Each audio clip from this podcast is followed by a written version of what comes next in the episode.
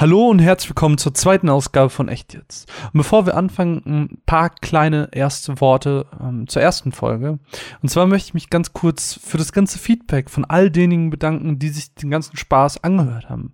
Anime sind ein Thema, das leider viel zu selten behandelt wird, zumindest in der Podcast-Welt. Und auch wenn wir hier keine klassische Besprechung machen, hoffe ich, dass ihr so einiges mit aus den Cast nehmen könnt. So, und jetzt genug der gefühlsduseligen Worte, ihr süßen Wonneproppen. Ich habe mir euer Feedback zu Herzen genommen. Deswegen schauen wir uns jetzt mal die zweite Folge an. Das ist echt jetzt Folge Nummer zwei mit dem Thema Naruto.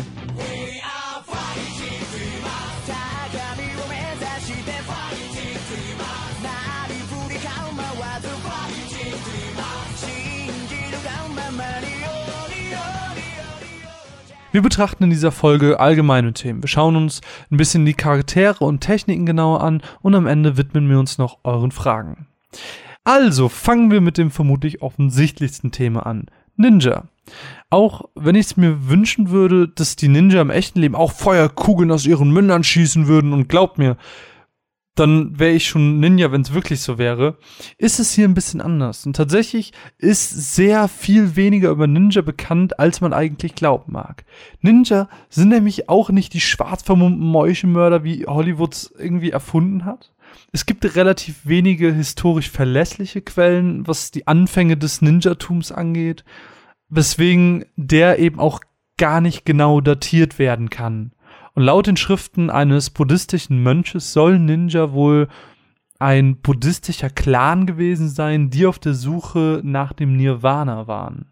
Wollten wir Ninja aber mal charakterisieren, so sind es einfach besonders gut ausgebildete Kämpfer, Kundschafter, Spione, Saboteure oder eben doch Meuchelmörder. Der ähm, vorindustriellen Zeit, um genau zu sein. Tatsächlich sprachen sie selbst aber nie von dem Wort Ninja, ähm, sondern sie sahen sich eben als diejenigen, ähm, die religiöse, politische oder militärische Strategien ausführten. Und ähnlich wie das auch im Anime ist, gab es eine ganz klare, feste Abgrenzung zum äh, Samurai-Kult. Aber ich sprach ja eingangs davon, dass echte Ninja ja leider keine Feuerbälle aus ihren Mündern pusten konnten. Was also waren denn Ninjutsu in der realen Welt? Was versteht man darunter? Prinzipiell ist erstmal der Oberbegriff für ganz, ganz viele Techniken. Übersetzt heißt es so viel wie die Kunst des Erduldens, was besonders eben auf diese ganze Spionageaktivität deuten lässt. Und historisch belegt ist das Ninjutsu zwischen dem 12. und 15. Jahrhundert entstanden ist. Wo genau? Keine Ahnung. bis heute gibt es gerade mal drei wichtige Geheimtexte aus dem 16. und 17. Jahrhundert, die zeigen, was man alles während des Ninjutsu-Trainings gelernt hat.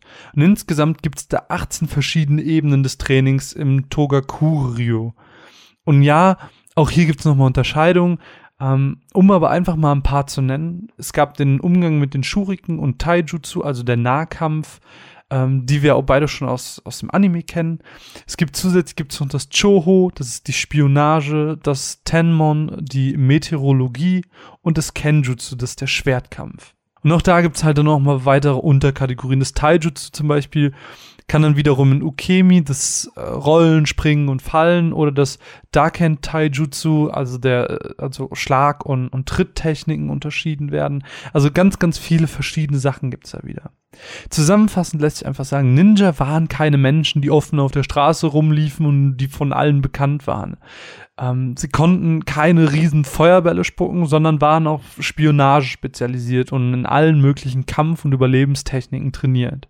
Allerdings ist nicht zu viel über die japanischen Ninja bekannt, wie es sich tatsächlich auch für eine geheime Organisation gehört. Schauen wir uns aber mal die Charaktere bzw. die Herkunft deren Namen an. Und ich habe mich da natürlich auf ein paar wenige beschränkt und ihr werdet auch ein paar Namen eventuell gespoilert bekommen, sofern ihr die Story nicht beendet habt. Also so viel sei als Warnung für diese Folge gesagt. Es werden ab jetzt halt ähm, mehr oder minder große Spoiler kommen. Was haben der dritte Hokage und Sasuke Uchiha gemeinsam? Wo ist der Verknüpfungspunkt zwischen den beiden? Unser allerliebster Antagonist und Freund Sasuke hat seinen Vornamen vom Vater des dritten Hokage bekommen. Dieser hieß nämlich Sarutobi Sasuke. Ja, ja, ich ja, okay, ihr denkt euch jetzt bla bla bla, schon tausendmal gehört, erzählen wir was Neues. Okay, Sarutobi Sasuke ist nämlich nicht nur der Vater des dritten Hokages in der Welt von Naruto, sondern auch in unserer Welt ein fiktiver Charakter der japanischen Kultur. Der genaue Ursprung des Charakters ist allerdings unbekannt. Manche gehen davon aus, dass er auf echten Personen wie Kozuki Sasuke oder Sarutobi Nizuke basiert. Ähm, bestätigt werden konnte das aber noch nie. Und ähnlich wie Sarutobi Sasuke in den verschiedenen Volkserzählungen immer einen Erzrivalen hat, hat natürlich auch unser guter Sasuke mit Naruto seinen Erzrivalen. Wo wir aber gerade bei dem Familiennamen Sarutobi sind, können wir den ganz kurz noch aufklären. Ähm, das Zeichen für Saru bedeutet nämlich so viel wie Affe und Tobi bedeutet Sprung. Das passt insofern ganz gut, wenn ihr euch mal zurückerinnert an die originale Naruto-Serie im Kampf gegen äh, Orochimaru, sieht man beispielsweise, ähm, dass die Beschwörung vom dritten Okage ein Affe bzw. ein Gorilla ist. Und auch generell lassen sich so dem Okage mit seinem Stab und den Bewegungen affenähnliche Charakteristiken nachweisen. Und sie liebt es einfach, wie man wirklich den Namen der Charaktere so wählt, dass er zu seinem Skillset oder whatever ähm, eben passt. So, dann geht immer mein kleines, mein kleines Nerdherz ein bisschen auf, wenn ich dann sowas lese. Ähm, aber ich habe noch ein paar mehr Infos zu den Namen für euch, wo wir gerade bei Charakteren der realen Welt sind, passt ganz gut. Hanzo der Salamander, der seinen Namen vermutlich vom berühmten Ninja und Samurai Hattori Hanzo geerbt hat. Noch hier ist gar nicht so viel über den Charakter an sich bekannt. Es spinnen sich viele Mythen und Mysterien um ihn, ähm, was auch gerade der Grund ist, warum er oft in Mangas oder Anime als Kunstfigur aufgegriffen wird. Er wurde oft als Dämon Hanso betitelt und man ging tatsächlich davon aus, dass er damals durch ein Attentat ums Leben kam. Und seine Darstellungsweise in alten Bildern gleicht immer eher der aus dem Samurai-Kult als von einem Ninja. Und auch wenn unser Hanzo aus der Anime-Serie per se ein Ninja ist, nutzt er bis auf das Beschwörungsjutsu eigentlich kaum eins. Seine Darstellungs- und Kampfweise erinnern auch mehr an die von einem Samurai als die an einen Ninja. Was wohl auch Grund dafür ist, dass er im vierten Shinobi-Krieg dann eben gegen Mifune kämpft. So, und das drückt halt auch ganz, ganz gut diese, ähm, dieses, diese Doppeldeutigkeit, dass er sowohl Ninja als auch Samurai war. Und eine mythische Figur im Anime selbst ist der Sage of the Six Paths, der Rikudo Senin. Eigentlich bedeutet zwar Roku 6 und nicht Riku, aber Riku ist eine eher altertümliche Schreibweise für diese Zahl, was wohl auch direkten Bezug eben zum Alter des Charakters herstellen soll und dass er eben aus einer weit entfernten Zeit stammt. Und Rokudo heißt dann so viel wie die sechs Welten der karmischen Wiedergeburt. Witzig dabei ist, lange bevor der Buddhismus in Indien groß wurde und zur Nummer 1 Religion des Landes, ähm, kannten die Hindu tatsächlich das Prinzip der Reinkarnation schon. Und laut den Buddhisten sind alle Lebewesen in einem sogenannten Rad des Lebens gefangen. Und die ersten drei Welten bzw. Wege sind als sogenannte schlechte Wege bekannt. Aber ich würde sagen, wir schauen uns diese Welten, in dieses, dieses Rad des Lebens befinden, einfach mal ein bisschen genauer an. Also es gibt ähm, zum ersten die Lebewesen in der Hölle. Ähm, die sind charakterisiert durch Aggression und sind zerstört von Folter. Dann gibt's hungrige Geister, ähm, die haben unendlichen Hunger und große Gelüste. Dann gibt's die Tiere, die stehen für Dummheit und Knechtschaft. Dann gibt es Asura. Oh, Asura, also Ashura oder wie auch immer. Das ist doch der Name von Hogoromos Sohn mit dem Sharingan. Oh. Ähm, und Ashura sind Halbgötter, ähm, die geprägt sind von Wut, Eifersucht und nicht endendem Krieg. Sie sind machtvoll, heftig und zänkig. Er ist wie der Mensch, halb gut, halb böse. Oh, das passt ja alles voll gut auf den Charakter. Oh, nein, ein übermächtiger Mensch, Halbgott, Ding sie der nur auf Wut und Eifersucht aus ist und immer Krieg mit seinem Bruder hat. Oh, das passt ja super gut zu seinem Charakter. Das ist ja ein Zufall. ja, äh, das ist jedenfalls die vierte Welt. Fünfte Welt sind dann die Menschen, ähm, die sowohl gut als auch böse sind, ähm, die quasi der Erleuchtung zum Greifen nahe sind, aber egoistische Wünsche stehen denen meistens im Weg. Und dann gibt es noch eine Stufe drüber, gibt es die Deva, das sind himmlische Wesen, erfüllt mit Vergnügen, ähm, die leben in Glück und Harmonie und manche regieren himmlische Königreiche, deren Leben fast unzählig viele Jahre lang gehen und das Problem ist, dass die Kräfte sie blind gegenüber der Welt des Schmerzes äh, machen und sie sind einfach von Stolz erfüllt. Sie haben zwar die meiste Freude, aber manche sagen über die Deva auch, dass sie den meisten Kummer haben. Und eigentlich sind sogar 28 Formen der Existenz in drei verschiedenen Welten. Aber ich würde mal sagen, das erspare ich euch jetzt einfach mal. So, und wer jetzt so ein bisschen bei den Namen aufgepasst hat, also Deva, könnte, da könnte zum Beispiel Klick gemacht haben oder ähm, zum Beispiel auch bei Tier und so. Naja, ähm, wer da ein bisschen aufgepasst hat oder wer, bei wem es vielleicht ein bisschen Klick gemacht hat, weil es nicht die 1 zu 1 Namen sind, ähm, dem könnte aufgefallen sein, dass das ähm, die Namen sind, also die Namen der Welten, ähm, die Pain für seine verschiedenen Körper verwendet. Und vielleicht ganz kurz abschließend, weil es gerade so gut passt. Ähm, der Name des Sage of the Six Paths lautet Hagoromo. Und das ist auch der Titel, den ein Schleier, den die Prinzessin Kaguya hatte. Kaguya, das ist der Endboss unserer lieben Freunde Naruto und Sasuke. Prinzipiell der Endboss von allem. Und die Geschichte um Kaguya ist eine der ältesten märchenhaften, romantischen Erzählungen, die es gibt. Und es wurde um das Jahr 900 ungefähr geschrieben. Und es geht dabei um die Prinzessin Kaguya vom Mond, die von einem Bambussammler gefunden wird und zu einer strahlenden, schönen Frau heranwächst. Und ähnlich wie im Anime, wo sie auch von äh, einem weit entfernten Stern stammt, das ist da wieder die Übereinstimmung, ähm, kamen hier zu ihr fünf adlige und ähm, wollten um ihre Hand anhalten. Kaguya, getrickst wie sie ist, gab den äh, Adligen verschiedene Aufgaben, äh, die aber keiner lösen konnte. Und am Ende der Geschichte kehrte sie dann in den Palast des Mondes zurück und verließ die Erde. Und ähnlich wie in der Erzählung hat die gute Frau im Anime ja auch eine sehr starke, nennen wir es, Verbundenheit mit dem Mond. Und ich hoffe, dass jetzt wenigstens einer den Gag gerafft hat und ein bisschen schmunzeln musste, weil sonst bin ich echt traurig. Naja, gut.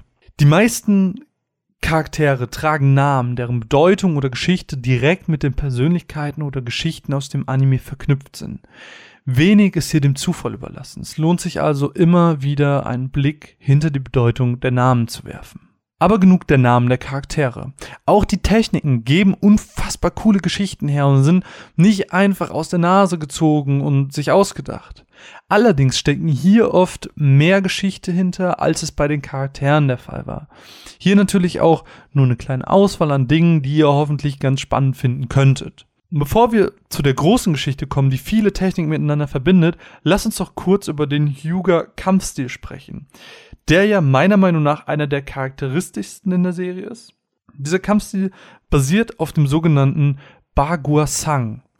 Das ist eine chinesische Kampfkunst beziehungsweise ein Wushu-Stil. Und im Gegensatz zu den meisten Kampftechniken handelt es sich hierbei um eine innere Kampfkunst. Und ich würde sagen, wir brechen auch hier den Namen Baguasang einfach auseinander und ähm, ich sag's euch, euch wird direkt der Kontext zum Anime auffallen. Ich, ich glaube, ich muss da gar nicht so viel zu sagen. Also, Ba bedeutet acht. Gua ist das Orakelzeichen, hier aber eher das Trigramm. Und Sang ist die Handfläche. Ha! Ich hab, ich hab's genau gehört. Da sind gerade zwei, vielleicht auch drei Köpfe explodiert. Und schon der Name der realen Kampftechnik ist eine Anspielung auf Nejis Eight Diagrams 64 Palms. Und auch generell so ähm, auf seine Kampfweise, die ja primär auf die Verwendung der Fingerspitzen und Handflächen basiert. Okay, aber vielleicht interessiert ihr euch auch dafür, was diese reale Kampftechnik überhaupt ist. Wenn ihr den Begriff mal bei YouTube eingebt und euch Videos dazu anschaut, dann werdet ihr zwei ganz klassische Charakteristika erkennen. Zum einen, dass die Kämpfer im Kreis laufen. Zum anderen, ich nenne es jetzt mal eine spiralförmige Körperbewegung ausüben. Die 8 im Namen ist dabei nicht einfach random, sondern beschreibt tatsächlich die Anzahl an Schritten, die gebraucht wird, um einen Kreis zu laufen. Aber auch sonst hat die Zahl 8 eine ganz, ganz besondere Bedeutung. Zum einen die Himmelsrichtungen, Norden, Nordwest und so weiter. Ähm, zum anderen für die Richtungen des Lebens. Erfolg, Familie, Ruhm, Arbeit, Gesundheit, Zukunft, Wissen und Beziehung. Und auch hier gibt's wieder ganz verschiedene Stile wie den Cheng-Stil und den Yin-Stil. Und ich persönlich würde dann eher davon ausgehen, dass der Kampfstil der Yuga-Familie auf den Cheng-Stil basiert, was alles ein bisschen weicher ist, wenn der Yin-Stil kraftvoller und explosiver ist. Und wie bei zu vielen Dingen sind aber auch hier die Ursprünge nicht genau bekannt. Soll vermutlich auf einer Tradition der daoistischen Kloster der Wadangberge und eine dort traditionelle im Kreis gehende Meditation zurückgehen, aber sicher ist auch das wieder nicht. Aber kommen wir zur großen Geschichte, die ich persönlich unfassbar spannend finde und irgendwie auch ein bisschen absurd. All die besonderen Techniken der Ushia sind in einer Geschichte miteinander verbunden, die wir uns jetzt hier einfach mal nach und nach genauer anschauen wollen. Und ich meine, hm, ihr wolltet mehr Details, also kriegt ihr sie jetzt auch. Und naja, fangen wir einfach mal an. Fangen wir bei den chronologisch ersten an.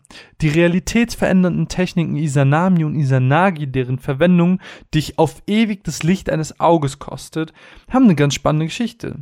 Ihre Geschichte beginnt am Anfang von allem. In den Chroniken Kujiki und Nihonshoki äh, wurde der Mythos zur Entstehung der Welt festgehalten. Und beide besitzen auch chinesische Wurzeln, was man, glaube ich, an den Namen ganz gut erkennt. Nach Nihonshoki war die Welt am Anfang ein Chaos in Form eines Eis. Himmel und Erde waren noch eins, bis es zur Trennung beider kam. Es entstanden Fisch- bzw. quallenartige Gebilde auf dem Wasser, aus denen Sprossen entstanden, die zu den ersten Gottheiten heranwuchsen. Und es gab sechs Generationen von unbestimmten Göttern, deren Namen man einfach nicht kennt. Und die ersten bekannten Götter waren die Geschwister Isanami und Isanagi der siebten Generation, wo unsere kleine Erzählung jetzt auch beginnt. Die beiden stiegen vom Himmel herab und erschufen das Festland, indem sie auf der Schwebebrücke des Himmels, was auch immer das sein soll, die himmlische Juwelenlanze ins Meer tauchten und darin herumrührten, und als sie die Lanze emporhoben, fielen Tropfen runter und es bildete sich das erste Land, die Insel Onogoro. Und auf dieser errichteten sie einen Palast und heirateten. Ja, die Geschwister heirateten. Dadurch, dass Isanami während des Rituals zuerst sprach, gebärte sie ein missgebildetes Kind namens Hiruko was, Fun Fact, der Name des Antagonisten aus dem dritten Naruto-Film ist. Das richtig durchgeführte Ritual brachte dann viele weitere Nachkommen. Zum einen gab es da Kagutsushi, der besonders wichtig ist für unsere weitere Erzählung, denn Kagutsushi ist im Anime eine Technik zur gezielten Verwendung und Formung der Amaterasu-Flammen, die Sasuke verwendet und bisher auch nur Sasuke verwendet hat, wenn ich mich recht erinnere. Auch hier war Kagutsushi ein Gott der Flammen und verbrannte bei seiner Geburt die Genitalien seiner Mutter, weil, naja, Feuergott halt. Die starb daran und wurde so die Göttin der Unterwelt. Kagutsushis Vater Isanagi fand das Ganze persönlich natürlich eher weniger cool, dass seine Frau starb und hat vor lauter Wut seinen Sohn einfach geköpft. Und aus dem Blut in dem Körper wurden wiederum weitere Götter, ähm, die sogenannten Kami. Acht kamen aus dem Blut, acht aus der Leiche. Wobei sich die Zahl der Kami je nach Erzählung halt unterscheidet. Aber zurück zu Isanami und Isanagi. Isanagi, der den Tod seiner Frau nicht ganz so einfach hinnehmen möchte, steigt hinab in das Reich der Toten, um Isanami zu finden. Allerdings hat diese schon die Speisen der Unterwelt zu sich genommen, was genauer gesagt bedeutet, dass sie dort einfach nicht mehr rauskommt, weil die Götter das nicht zulassen. Als er sie dann findet, bemerkt er, dass ihr Körper voller Würmer ist und sich acht Donnergötter an ihr befinden. Okay. Wait. Können wir kurz, also wir müssen mal kurz die Erzählung What the fuck? Acht Donnergötter und Haufen Würmer im toten Körper seiner Frau Schrägstrich Schwester? Also was für ein kranker Scheiß ist das überhaupt? Naja, gut. Ähm, ich würde sagen, wir gucken einfach mal, wie es weitergeht. Jedenfalls möchte Isanagi nach diesem Anblick möglichst fix aus der Unterwelt raus. Wer kann es ihm verübeln? Seine Schwester verfolgt ihn aber als Dämon Und als es dann schafft, rauszukommen, blockiert er den Eingang zur Unterwelt mit einem riesigen Felsen. Sie verspricht daraufhin jeden Tag 1000 Leute in die Unterwelt zu holen. Er verspricht 1500 Gebärhütten pro Tag zu bauen. Nach seinem lustigen Abenteuer reinigt Izanagi sich im Fluss, wodurch Amaterasu, Susanoo und Tsukiyomi entstanden. Und ich werde Tsukiyomi wahrscheinlich immer falsch aussprechen. Don't hate me, bitch. Amaterasu ist im Anime eigentlich eine Technik des Mangekyo Sharingans, die ewig brennende schwarze Flammen der Hölle heraufbeschwört. Und wer hätte es gedacht, in unserer tollen Guten Nachtgeschichte ist Amaterasu auch der wichtigste Kami, der die Sonne und das Licht personifiziert. Geboren wurde RCS aus dem linken Auge und oh, Fun Fact, Sasuke nutzt sein linkes Auge für diese Technik. Das unterscheidet sich aber tatsächlich von Charakter zu Charakter, deswegen sollte man da jetzt auch nicht zu viel Gewicht drauf legen. Susanoo hingegen ist der Gott des Windes und Meeres und wurde aus der Nase geboren. Nö, hier gibt es keinen Zusammenhang. Die beiden Geschwister Amaterasu und Susanoo waren nicht immer so cool zueinander. Susanoo spielte Amaterasu oft viele Streiche und brach dabei sogar viele Tabus. Das Schlimmste dabei war, er warf einen Pferdekopf in die Weberei, in der Amaterasu saß und tötete dabei eine seiner Dienerinnen. Und weil Amaterasu zwar echt göttlich ist und so, heißt es nicht, dass er keine Emotionen hat. Also verschloss er sich daraufhin in einer Höhle. Das heißt, das Licht der Welt hat sich in einer Höhle verkrochen, sodass, naja, die restliche Welt kein Licht mehr hat. Und die anderen Götter haben versucht, Amaterasu rauszulocken, aber nichts hat so richtig funktioniert, bis auf einen ganz verführerischen Tanz, wodurch er eben rauskam und sich dann in einem Spiegel selbst erblickte. Und an der Stelle unterscheiden sich die Erzählungen tatsächlich. Es gibt zum einen die Variante, dass Amaterasu wie ein Tier sich nicht selbst im Spiegel erkennt und völlig verschreckt sein Abbild bekämpfen möchte. Es gibt aber auch die Variante, dass der Spiegel durch die Schönheit Amaterasus zu leuchten beginnt und die Welt wieder im Licht erstrahlt. Jedenfalls wurde Susanoo ähm, für seine Taten aus dem Himmel verbannt und hat aus Trotz auf der Erde dann ein Herrschergeschlecht gegründet. Und last but not least der gute Tsukuyomi, der Mondgott. Im Anime ist es ein Genjutsu, also ein Illusionsjutsu, das das Opfer in seiner eigenen Gedankenwelt mit verschiedenen Bildern quält. Itachi war besonders gut mit dem Jutsu. Ganz oft haben wir in Verbindung mit ihm dann auch einen Mond gehabt. Meistens war es ein roter Mond. So als kleine Verbindung wieder. Tsukiyomi wurde tatsächlich in den Mythen sehr häufig vergessen und findet kaum Erwähnung. Und trotzdem gibt es relativ viele Schreine in Japan, an denen man zu diesem Gott beten kann. Und es gibt auch eine bestimmte Schrift, wo versucht wird, die Opposition von Tag und Nacht damit zu erklären, dass Amaterasu von Tsukiyomi so angewidert war, weil er wohl den Nahrungskami erschlug, dass er nichts mehr mit ihm zu tun haben wollte. Und deswegen Tag und Nacht. Getrennt voneinander. Aber das soll es auch erstmal dazu gewesen sein. Ähm, anders als es bei den Namen war, sehen wir hier ganz stark, dass die Geschichten wenig mit dem Anime zu tun haben. Und trotzdem ist es meiner Meinung nach unfassbar spannend zu sehen, was alles dahinter steckt und was es alles für wirklich teils absurde und abgedrehte Geschichten gibt. Und ich komme immer noch nicht auf das Bild in meinem Kopf so richtig klar, wie in Isanami acht Donnergötter sind. Ich stelle mir das halt so vor, man guckt so quasi durch den Hals rein und dann sind nur so acht Donnergötter, die hochgucken und dann so, hallo! es ist so verrückt. You are my friend.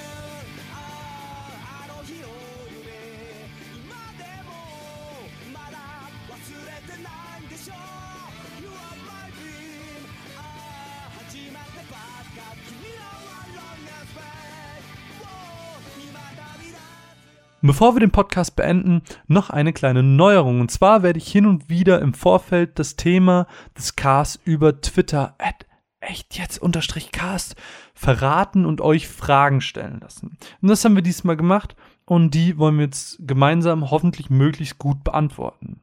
Der gute Chucky at the Chucksterino hat gefragt, wo die Grenzen des Kawarimi-Jutsu sind, weil es laut seiner Aussage ja ein Teleport wie das Hiraichin-Jutsu sei.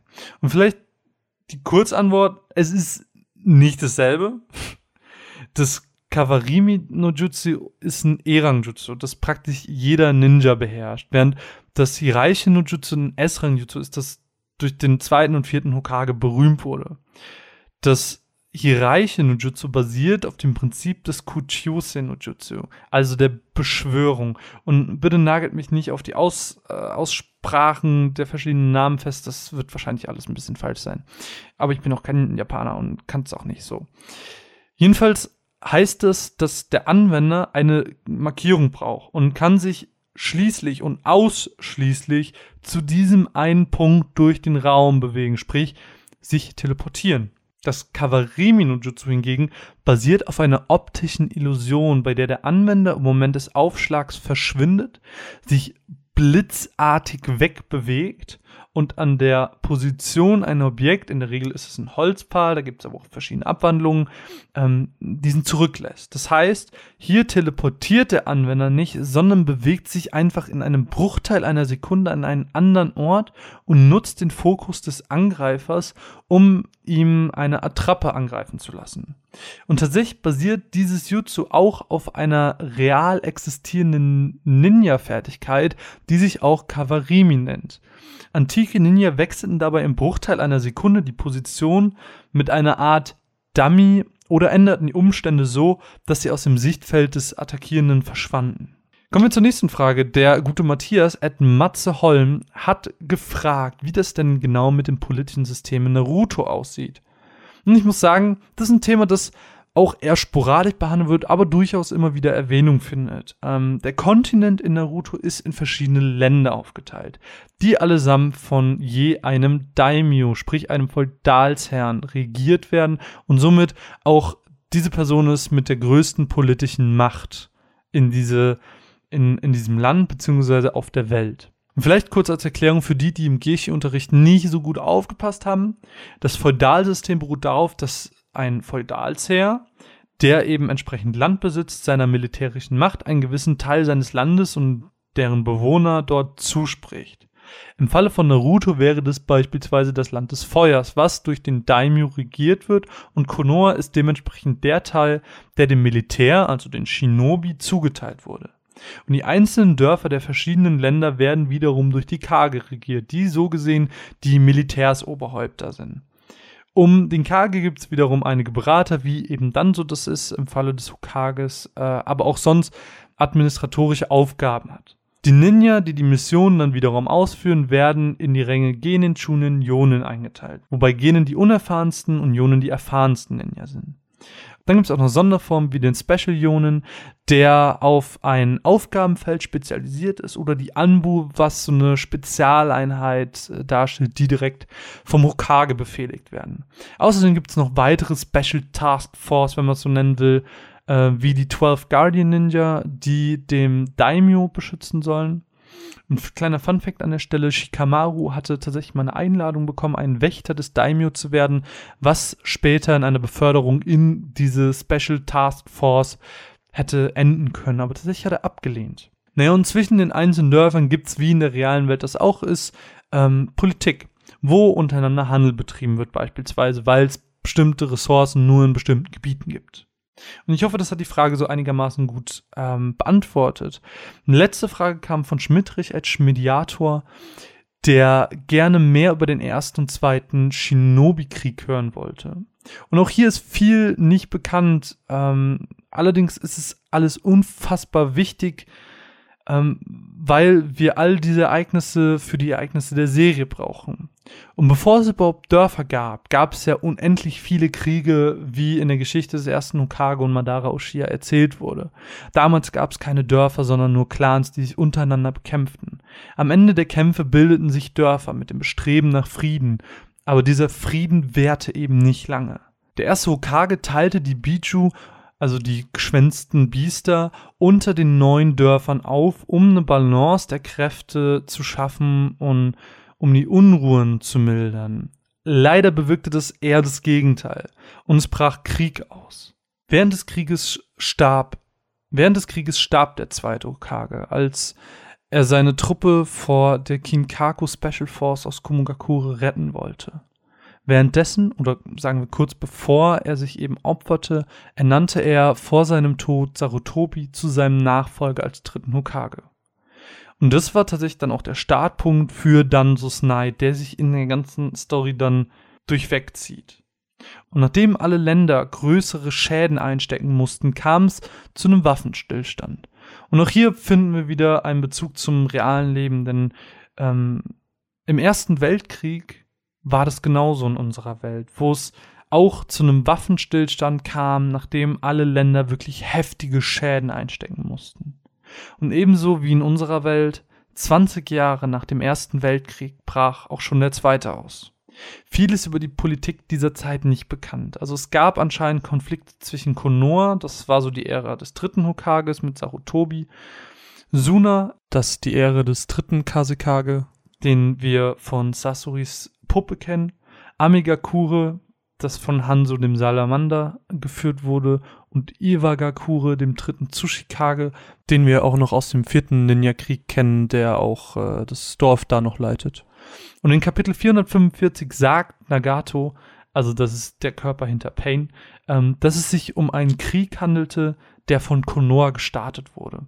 Die Länder schlossen untereinander Pakte und erweiterten über militärische Wege ihre Territorien, was eben schließlich dann zum Krieg führte. Diese Kriege wurden allerdings größtenteils in kleineren Ländern ausgetragen, wie Amigakure.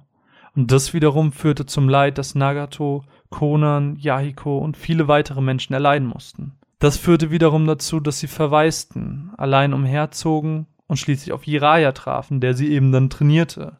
Und Jiraiya dachte zu dem Zeitpunkt auch, dass Nagato das Kind der Prophezeiung sei Allerdings wissen wir, wie das alles weiterging. Ähm, er verließ sie, ähm, es kam zu der Auseinandersetzung beziehungsweise dem Verrat durch Hanzo. Ähm, vorher wurde Akatsuki gegründet und mit dem Tod von Yahiko wurde Pain geboren.